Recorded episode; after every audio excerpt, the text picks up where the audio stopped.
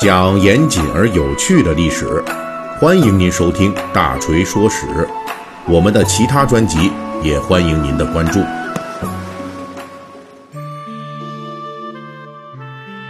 再过两天啊，这传统节日中的清明节就要到了。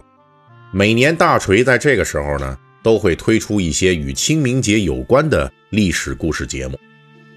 之前啊，咱们陆续推出过两期了，一个呢是清明节吞并过哪些节日啊？古人怎么过清明节？另外一个啊，这个主题就和吃有关了啊，叫香甜之外，青团隐藏的历史密码。有兴趣的咱们读者听友们呢，可以往前去看一看这个延伸的阅读或收听啊。那本期的大锤说史，在清明节的前夕。我们继续讲一个跟清明节有关系的一千多年前的爱情故事。在正式开始节目之前啊，大锤仍旧要代表我们整个团队，向此时此刻仍旧奋战在抗击新冠肺炎疫情第一线的广大逆向前行者们致敬。现在啊，应该有部分地区解禁了。我知道大家都没过好这个春节啊，哎。春节之后呢，也一直憋着，到现在啊，都两个多月了啊。所以呢，咱们这清明节是春节后的第一个小长假，可能大家都是有一些出行的计划的。但是呢，咱们在这里还是要提醒大家，一定要注意安全和防护。好，书归正传哈，就这个跟清明节有关的爱情故事，就是著名的崔护叶江，就这么个故事啊。说这个名字呢，可能大家还不是特明白。那大锤再说一个由这个故事诞生的一个著名成语，这就是“人面桃花”。这个你一听可能就明白了啊。哎，这就是说啊，这是著名的唐代诗人崔护，他有一首诗歌叫《题都城南庄》。这首诗背后的爱情故事，这个故事最早出现于晚唐时代成书的《本事诗》。这故事是说啊，唐朝诗人崔护年轻的时候长得十分英俊潇洒，但是呢性格比较孤僻。有一年他进士没考上啊，心情极为不爽，就独自去游都城城南，在当地啊遇到一户人家，这院子里边花木繁盛，非常漂亮。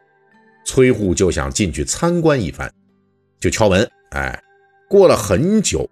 一个年轻女子就在门缝里边问：“来者是谁呀？”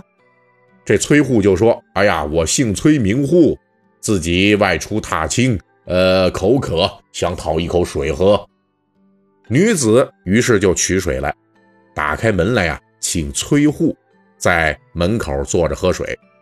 这姑娘自己呢，则依靠着这门庭里边的一棵开了花的桃树，就站在那儿。这一站呢，那可不得了了，这人面桃花的成语可就出来了。桃花美人更美，这把崔护当场就给迷倒了。崔护立即用言语来试探表达了一下自己对女子的倾慕之心。不过这女孩啊很害羞啊，就斜倚着这桃树低头不语。崔护也是正人君子啊。那发乎情，止乎礼啊，什么事儿适可而止，只是这个恋恋不舍的多看了女子几眼，就告辞了。这姑娘呢，送崔护出门的时候，似乎也是面颊发红，有几分郎情妾意的这种痕迹，但是也很守礼制，就没有再说什么。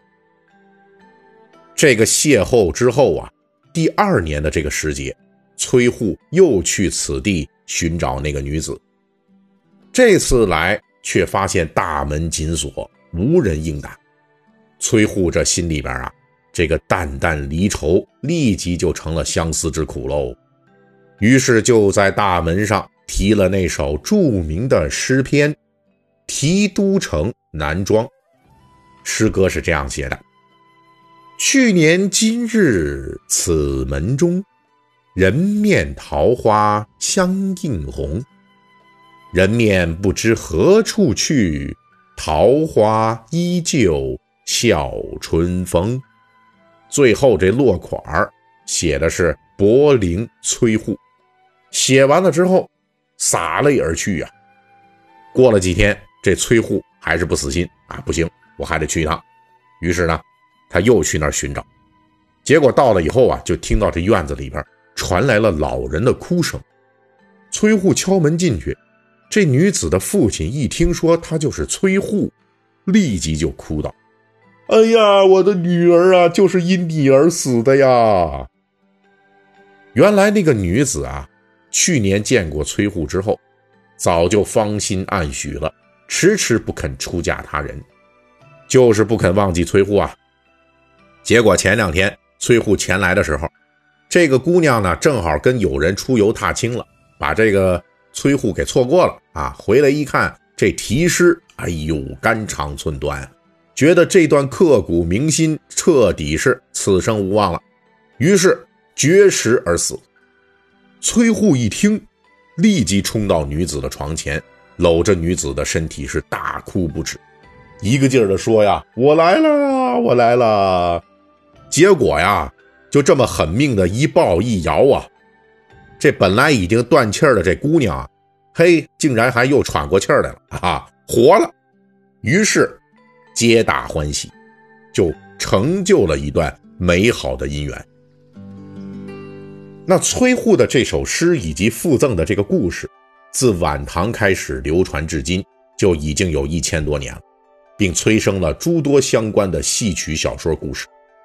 成为我国古代爱情故事中脍炙人口的一则传奇。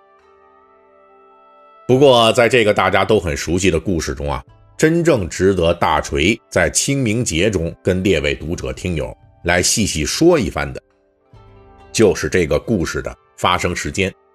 这个崔护夜江，从晚唐见于文献时就明确的写到了，这个故事前后跨度一年。前后两段情节都发生在当年的清明节。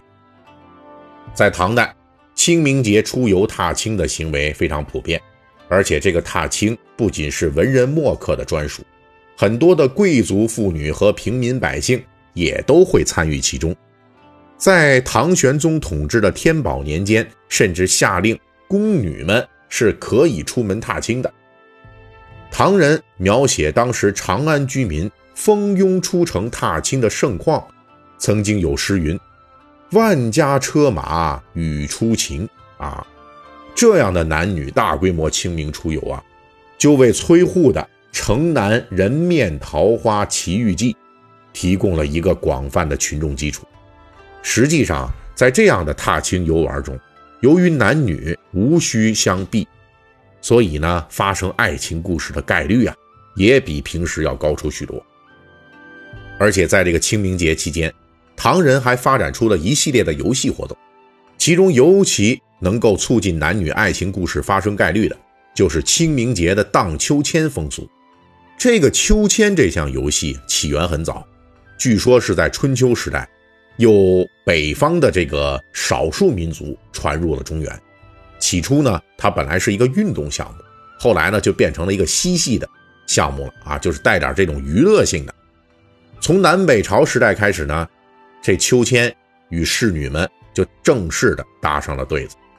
到了唐代，宫女们在清明节打秋千，从唐玄宗以后逐渐成为了定例。